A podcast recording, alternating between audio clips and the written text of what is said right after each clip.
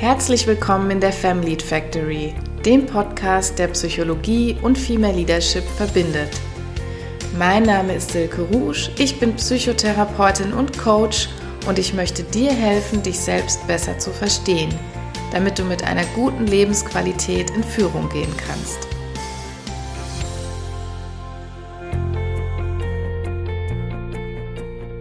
Hallo und herzlich willkommen zu dieser ersten richtigen Folge des Family Factory Podcasts.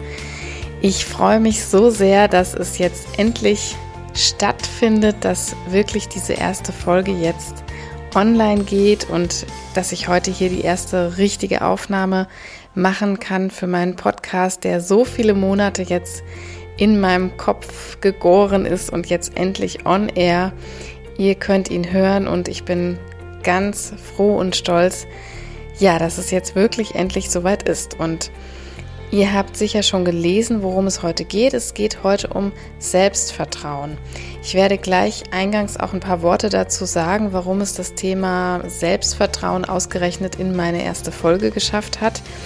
Aber vorab möchte ich noch kurz loswerden, dass dieser Podcast natürlich immer eine Mischung ist aus einerseits privaten Einblicken, so eigenen Erfahrungen, die ich in den letzten Jahren als Führungskraft, aber auch als Angestellte gemacht habe, die ich in meinem Privatleben mache, aber auch natürlich aus der Profession heraus, also aus der Psychologie, wo ich herkomme, wo mein Ursprungsberuf liegt. Ich bin Psychotherapeutin für Verhaltenstherapie und coache auch Frauen in der Karriereentwicklung. Das heißt, es fließen immer so beide Richtungen ein und vorab ist mir ganz wichtig, dass es dabei kein richtig oder falsch gibt. Es sind einerseits Erfahrungen, andererseits immer wieder auch professionelle Inhalte, die ich einbringe. Aber natürlich sind wir alle sehr individuell. Das heißt, wir haben alle verschiedene Karrieren, verschiedene Branchen, verschiedene Lebenswege und vor allem auch verschiedene Sozialisationen, also Erziehungen, in denen wir aufgewachsen sind. Und das ist eine ganz wichtige Basis für alles das, was wir hier heute, aber auch in den Folgen, die noch kommen, hören werden. Das heißt, wenn ihr Feedback habt, wenn ihr vielleicht was hört, wo ihr sagt, das kann ich überhaupt nicht nachvollziehen oder das finde ich gut, da habe ich mich wiedererkannt, da ist bei mir total der Groschen gefallen, da hatte ich einen Aha-Moment, dann dürft ihr mir das natürlich sehr, sehr gerne schreiben. Ich freue mich über jeden Kontakt, könnt euch mit mir verbinden auf verschiedenen Wegen. Da werde ich auch am Schluss nochmal was dazu sagen, wie man Kontakt zu mir aufnehmen kann. Aber ich freue mich ganz besonders, wenn dieser Podcast kein reiner Monolog bleibt, sondern wenn ihr Einfluss nehmt. Also wenn ihr mir Themenwünsche oder auch Fragen gerne im Nachhinein noch schickt. Wenn ihr Themenwünsche habt, wo schon Fragen dabei sind, könnt ihr mir die auch gerne schreiben. Dann versuche ich das ein bisschen auch einfließen zu lassen und auch dann zu thematisieren. Ja, kommen wir zu unserem heutigen Thema Selbstvertrauen. Das tue ich natürlich nicht ohne Grund, dass ich mich diesem Thema widme, denn als ja, Freundin, Mutter, als Kollegin, als Chefin und nicht zuletzt als Psychotherapeutin würde ich auf die Frage, was fehlt Frauen im Beruf eigentlich am meisten, wirklich antworten, Selbstvertrauen. Es ist also gelinde gesagt ein Riesenthema. Vielleicht sollten wir uns erstmal deshalb kurz anschauen, was verstehen wir eigentlich darunter? Was ist Selbstvertrauen eigentlich? Wenn wir von Selbstvertrauen sprechen, dann werden häufig da viele Begrifflichkeiten so vermischt. Also manche sprechen dann von Selbstbewusstsein oder sogar von Selbstwertgefühl.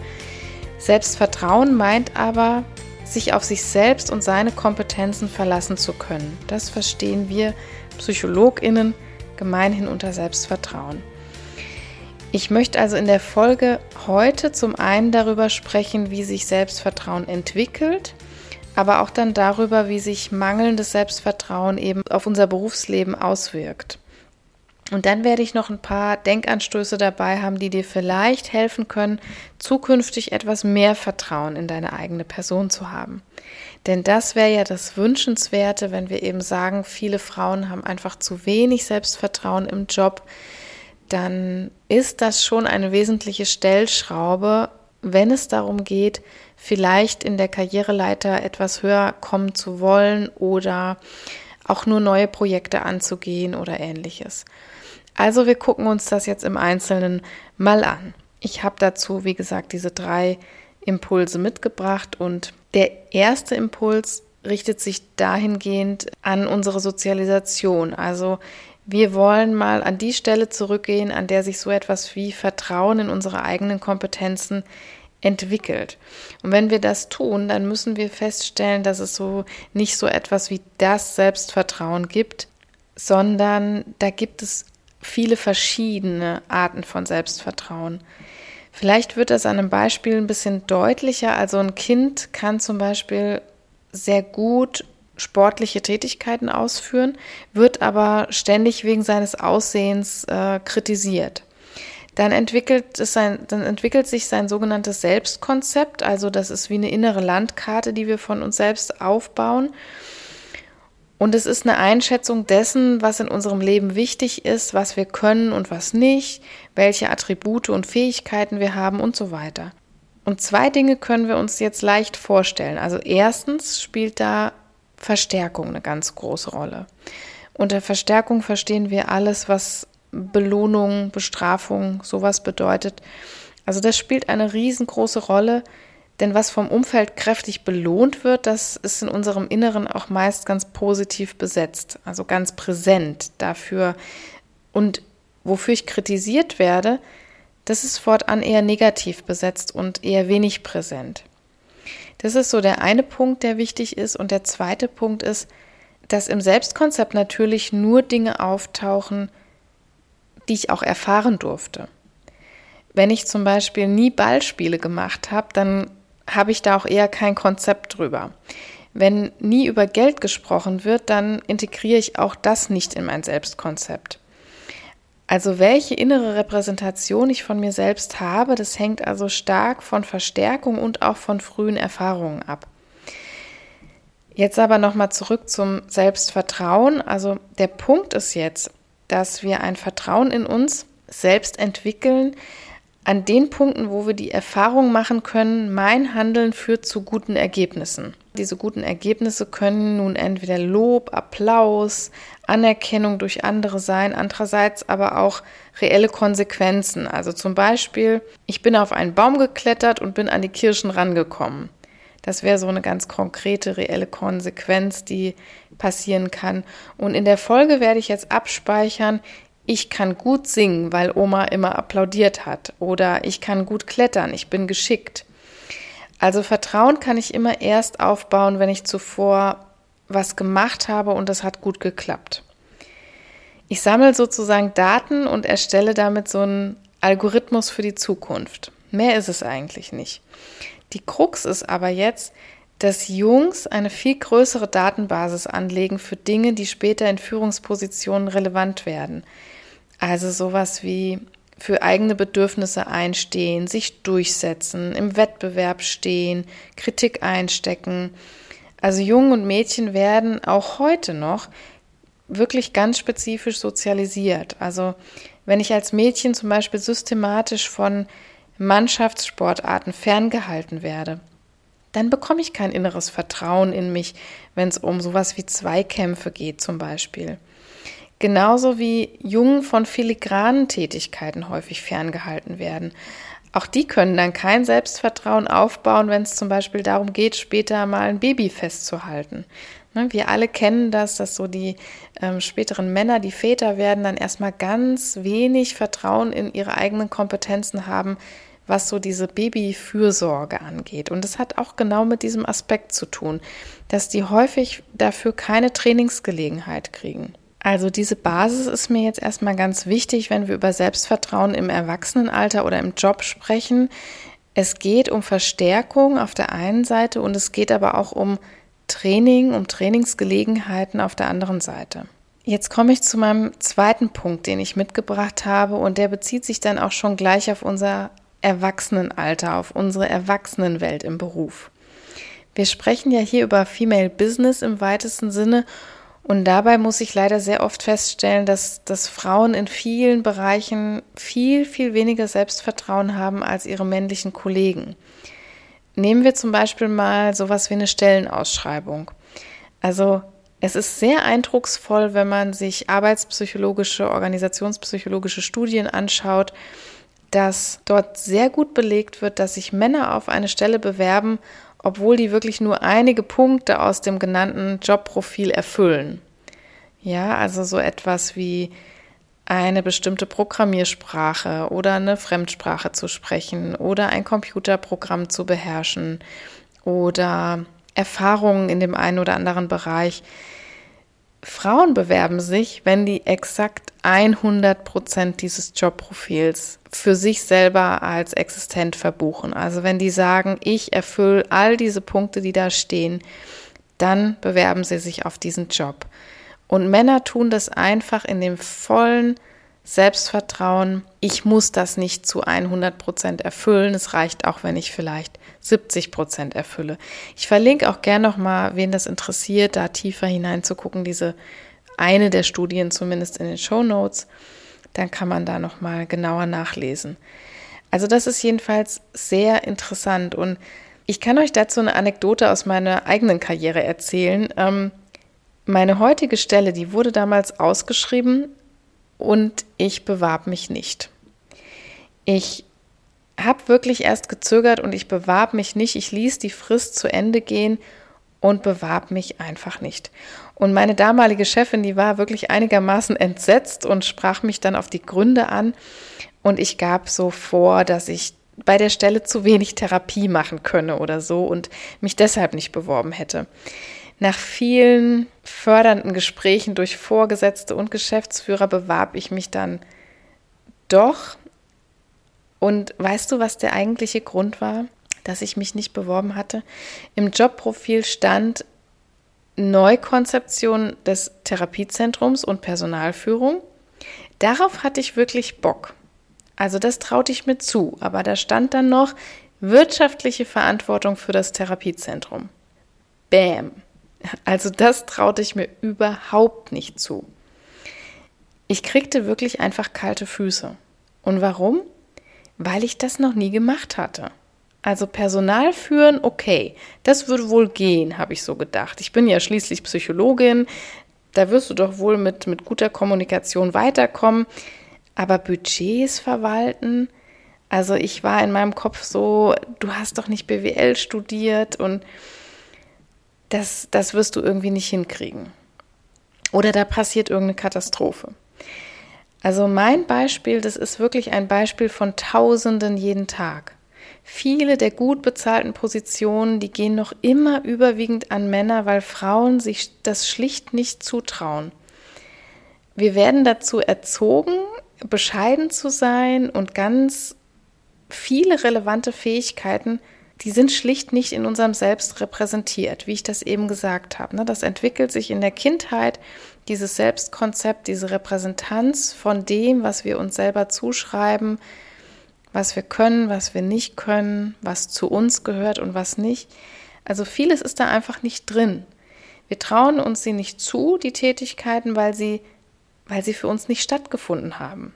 Das Verhandeln, der Umgang mit Geld, das Konkurrieren, die Übernahme von Macht. Das ist also überhaupt kein Wunder, dass wir da kein Selbstvertrauen haben.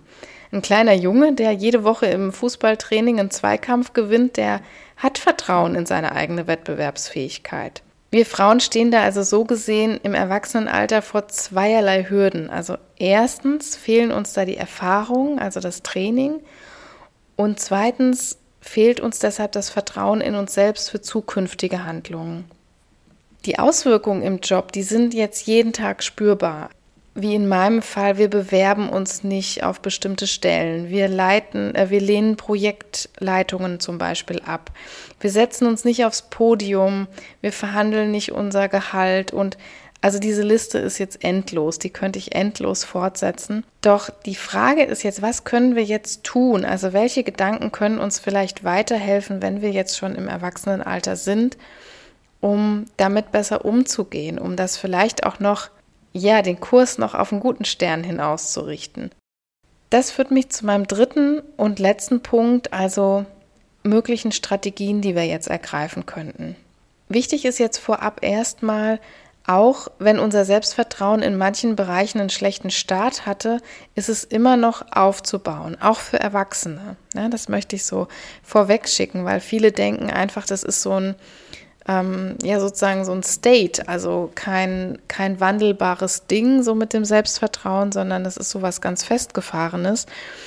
Und sicherlich ist das auch kein Ponyhof, das zu verändern, aber es geht. Ja, also wenn ich das als Verhaltenstherapeutin nicht denken würde, dann wäre ich im Alltagsleben fast arbeitslos. Deshalb bin ich da ganz fest von überzeugt und werde jetzt auch ein paar Denkanstöße dazu mitbringen, wie man sowas eventuell nochmal verändern kann. Ähm, ich nehme dazu ein ganz eigenes Beispiel, was sehr, sehr aktuell ist. Und zwar habe ich vorher noch nie einen Podcast aufgenommen. Viele, viele Monate ist dieses Projekt in mir gegoren, habe ich eben schon gesagt. Also das hat gebrodelt, ähm, das wollte raus. Ich wollte diesen Podcast unbedingt machen, aber ich habe das noch nie gemacht. Also sprich, wenn wir so bei unserem Beispiel von eben bleiben, bei dem Algorithmus, ich hatte einfach keine Datenbasis dafür. Das ist ähm, irgendwie in meinem Kopf war das ganz schön viel, was man da falsch machen kann. Und was ich dann aber gemacht habe, war, ich habe mir selbst einen Vertrauensvorschuss gegeben. Ja, also wenn wir an Kinder denken, die machen das eigentlich ständig. Die sind ja in allem erstmal Novizen. Also in der Psychologie sprechen wir von Experten und Novizen. Und Kinder sind erstmal in wirklich allem Novizen. Im Laufen, im Sprechen, im Greifen, also in allem Möglichen. Und wenn die jetzt im Laufen ähm, Novizen sind, wir sind dagegen schon die Experten, ja, zum Beispiel eben in dem, in dem Beispiel des Laufens. Und wir vertrauen uns selbst, wenn wir eine Treppe hochlaufen, weil wir einfach wissen, das hat schon eine Trilliarde Mal geklappt. Aber ein Kind hat diese Expertise, diese Datenbasis noch nicht. Aber es läuft trotzdem. Ja, also der größte Unterschied zwischen uns und dem Kind ist, dass sich das Kind von seinem inneren Antrieb leiten lässt, könnte man sagen. Es will da hoch. Oft wollen wir auch etwas, aber wir lassen uns abschrecken von all den Risiken, die wir da sehen, ja. Wir müssen uns nun also bei all dem, was wir so zum ersten Mal machen, einen Vertrauensvorschuss geben, so wie die kleinen Kinder das eben auch machen. Wir können das so ähnlich vergleichen wie mit einem Startup. Also jedes Startup braucht am Anfang Investoren, die an dieses Projekt glauben. Ne, da ist vielleicht noch 0 Euro auf dem Konto, keine Bank gibt diesem Startup Geld, weil die wollen natürlich nur die Hard Facts, die wollen diese Algorithmen. Aber wir brauchen Risikokapitalgeber, ne, weil das ist einfach ein Risiko, wenn man so ein Startup aufzieht. Und trotzdem brauchen wir Menschen, die uns diesen Vertrauensvorschuss geben. Also ohne dieses Risikokapital geht es nicht. Der Appell wäre jetzt also fast an uns selber, seien wir doch mal selbst unsere eigenen Investoren. Also leihen wir uns doch selbst ein bisschen Vertrauen, um das hinterher vielleicht vielfach, zehnfach zurückzubekommen. Das ist so ein Gedanke, so ein Denkanstoß, den ich dir gerne mitgeben möchte. Also gerade wenn wir so uns mit Ängsten und Risikoabwägungen befassen, die uns oft eben das Selbstvertrauen dann nicht schenken, in die Kinderwelt zu gucken. Wie machen das die Kinder? Und die geben sich wirklich jeden Tag mit allen möglichen Aktivitäten, die sie zum ersten Mal machen, einen Vertrauensvorschuss. Die machen das einfach und generieren so die ersten Daten, die sie dann für die Zukunft wieder nutzen können.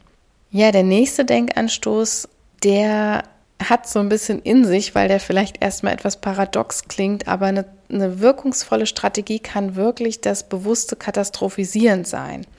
Ich erkläre das jetzt gleich noch mal ein bisschen genauer. Also katastrophisieren ist eigentlich immer was sehr negativ behaftetes. Normalerweise rate ich meinen Angstpatientinnen auch möglichst nicht zu katastrophisieren, weil das zu immer mehr Angst führt, zumindest wenn man an einer derartigen Störung leidet.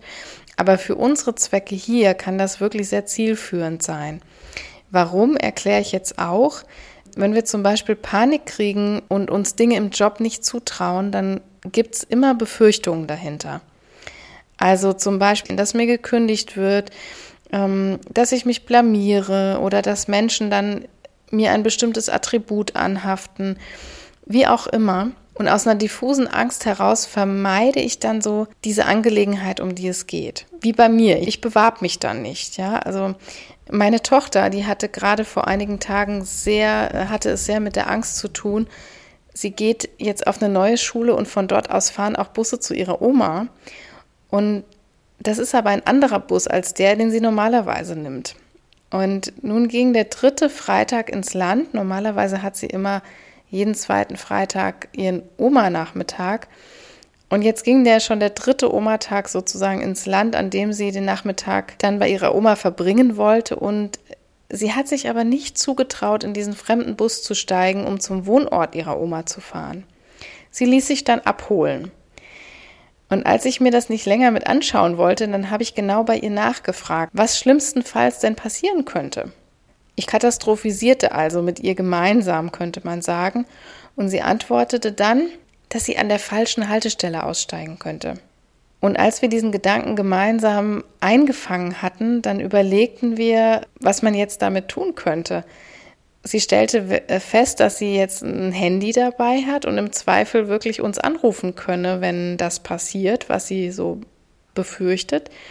Und als ich dann sagte, naja, wenn du jetzt aus Versehen am Ende des Ortes aussteigst, dann rufst du Oma an und sagst, dass du am Supermarkt stehst. Und meine Tochter, die antwortete dann nur noch sehr abgeklärt, na von da finde ich den Weg zur Oma auch alleine. Ja, also diese nette kleine Geschichte, diese Anekdote, die zeigt nicht nur echte Girl Power, wie ich finde, sondern auch, diese Wirkweise von Katastrophisierung, wenn wir sie positiv nutzen. Ne? Also Katastrophisierung kann wirklich so klärend wirken. Uns wird dann plötzlich bewusst, was wir eigentlich befürchten. Also erst dann ist es oft möglich, so eine Lösungsstrategie überhaupt zu überlegen. Ein zweiter Vorteil ist, und der wird in der Geschichte auch ganz gut deutlich, finde ich, das ist der, dass die gedachte Katastrophe halt eben oft gar keine Katastrophe ist. Das erlebe ich in Therapie und Beratung wirklich sehr oft. Wir werden das Thema sicher in anderen Folgen noch öfter streifen, aber was hier an dieser Stelle, was wir hier festhalten können, wenn wir unter mangelndem Selbstvertrauen leiden und deshalb angstbesetzte Jobsituationen vermeiden, dann kann uns das bewusste Reflektieren über unsere Horrorvisionen wirklich helfen, diesen Horror zu entschärfen. Also die Katastrophe ist oftmals keine Katastrophe. Und jetzt gibt es noch so eine dritte Strategie. Ähm, das ist eigentlich, naja, vielleicht keine richtige Strategie, aber das gehört unbedingt für mich auch dazu. Wenn ich nämlich ein neues Verhalten gemeistert habe, also so wie meine Tochter dieses neue Verhalten jetzt irgendwann die Tage sicherlich meistern wird, dass sie nämlich in den fremden Bus steigt, in den fremden Ort fährt, an einer ganz anderen Haltestelle aussteigt und dann trotzdem merkt, ich habe es bis zur Oma nach Hause geschafft, unbedingt eine Belohnung hinterherzuschieben. Das Verhalten muss trainiert werden, wie früher sozusagen, wie in unserer Sozialisation als Kind. Und mit jeder Belohnung arbeiten wir sozusagen an einem neuen Algorithmus. Also wenn wir ein Verhalten neu erlernt haben, neu gezeigt haben, sollten wir immer unbedingt eine Verstärkung draufsetzen. Das ist nochmal wie so ein Ausrufezeichen für unser Gehirn zum Abspeichern dass es beim nächsten Mal äh, leicht und gut wieder an diese positive Erfahrung rankommt.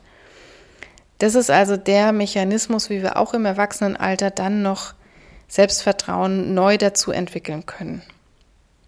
Ja, jetzt bin ich am Ende mit meinen drei Impulsen zum Selbstvertrauen. Ich würde die an dieser Stelle jetzt gerne nochmal für dich zusammenfassen, sodass das Ganze nochmal rund wird, dass du die Punkte vom Anfang nochmal hörst und so die Take-Home-Messages zum Schluss.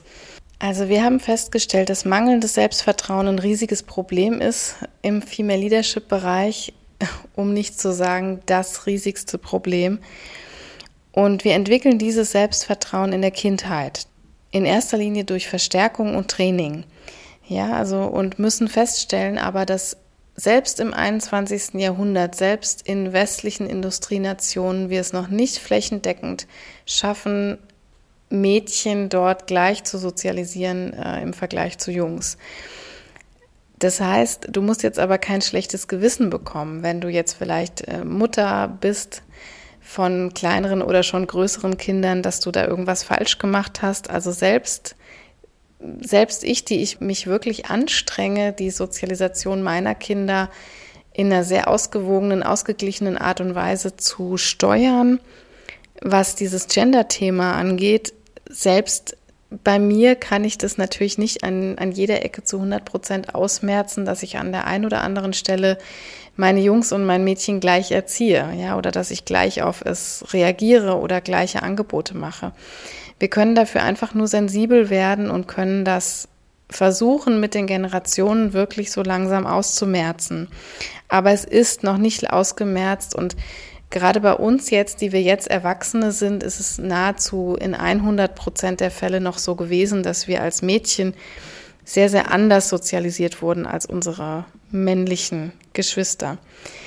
Ja, und wenn wir jetzt dieses Selbstvertrauen in der Kindheit entwickeln, dann scheuen wir einfach im im Job als Frauen häufig Dinge, mit denen wir keine Erfahrung haben. Ja, das ist gleichbedeutend mit den Dingen, meistens zumindest, wo wir wenig Selbstvertrauen haben.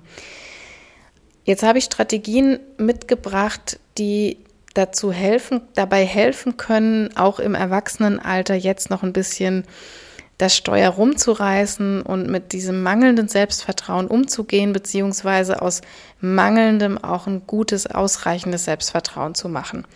Zum einen war das die Strategie, uns einen Vertrauensvorschuss zu geben, ähnlich wie die Kinder das machen, wenn sie Tätigkeiten zum ersten Mal machen. Also auch diese Kinder geben sich ja jeden Tag einen Vertrauensvorschuss oder geben sich selbst sozusagen Risikokapital für eine Unternehmung, die sie da haben, wo sie noch nicht so richtig wissen, ob das klappt und schöpfen dann nachher aus dem Vollen, wenn sie nämlich einmal gemerkt haben, das funktioniert, ich kann eine Selbstwirksamkeit aufbauen, dann machen sie das immer wieder. Und uns das ein bisschen bei den Kindern abzuschauen, das war so die erste Strategie. Die zweite Strategie war von mir mitgebracht aus dem therapeutischen Kontext ein bewusstes Katastrophisieren, also sprich das zu Ende Denken der Horrorvisionen um einerseits zu klären, was sind diese Befürchtungen, was sind diese Horrorvisionen überhaupt und als zweites vielleicht auch zu entschärfen, dass diese Katastrophen, diese gedachten Katastrophen vielleicht überhaupt gar keine Katastrophen sind. Und zu allerletzt möchte ich noch einmal mitgeben, ganz wichtig, belohnt euer Handeln. Belohnt, wenn ihr ein Verhalten zum ersten Mal gezeigt habt, wenn ihr eine Tätigkeit zum ersten Mal geschafft habt. Ich habe das zum Beispiel nach meinen Diplomprüfungen immer gemacht. Ich habe mich wirklich regelmäßig nach bestandener Prüfung oder nach durchgezogener Prüfung belohnt und habe da so ein kleines Ritual draus gemacht. Das kann man also bei anderen Tätigkeiten natürlich auch machen. Es ist wichtig, dem Gehirn nochmal so einen richtig fetten Marker zu geben, wenn wir das Gefürchtete geschafft haben, uns dann nicht nur einfach abzuspeichern, okay, das ist geschehen, sondern da ist auch ein positiver Marker dahinter. Ja, das waren meine Impulse zum Thema Selbstvertrauen, so aus der psychologischen Brille auf unser Berufsleben als Frau geblickt. Ich hoffe sehr, dass dir diese Folge gefallen hat. Natürlich, dass ein paar Inhalte dabei waren, mit denen du was anfangen konntest, wo du vielleicht dich auch selbst wiedererkannt hast oder wo du denkst, ja, das könnte ich auch mal für mich selber ausprobieren oder mit dieser Brille könnte ich auch mal drauf schauen. Wie gesagt, kannst du dich sehr, sehr gerne mit mir vernetzen über den Podcast hinaus. Ich freue mich sogar, antworte auch gerne auf Fragen, vielleicht die es noch im Nachhinein gibt. Aber wenn es Themenvorschläge, Wünsche, Anregungen, Kritikpunkte gibt, schreibt mir gerne über meine Homepage silkerusch.com. Dort findet ihr ein Kontaktformular. Ihr könnt ansonsten auch gerne über LinkedIn euch mit mir vernetzen. Da findet ihr mich unter meinem regulären Namen Silke Rouge. Ja, und ansonsten freue ich mich ganz sehr, wenn ihr in der nächsten Folge noch dabei seid. Um die nicht zu verpassen, nächste Woche abonniert natürlich gern diesen Podcast und teilt ihn mit Freundinnen, Bekannten, Verwandten, Kolleginnen, wer immer euch einfällt und der von diesem Podcast profitieren könnte, wer vielleicht ähnliche Schwierigkeiten hat oder sich beruflich gerade vielleicht neu orientiert oder eine Führungsrolle in Erwägung zieht. Für all die, für die es interessant sein könnte, bin ich natürlich dankbar, wenn du diese Podcast-Folge teilst oder auch einfach vom Podcast weitererzählst, sodass das Ganze die Menschen möglichst erreicht, die davon am besten profitieren können. Ich freue mich sehr, wenn du nächste Woche wieder dabei bist. Viele liebe Grüße aus der Family Factory. Tschüss!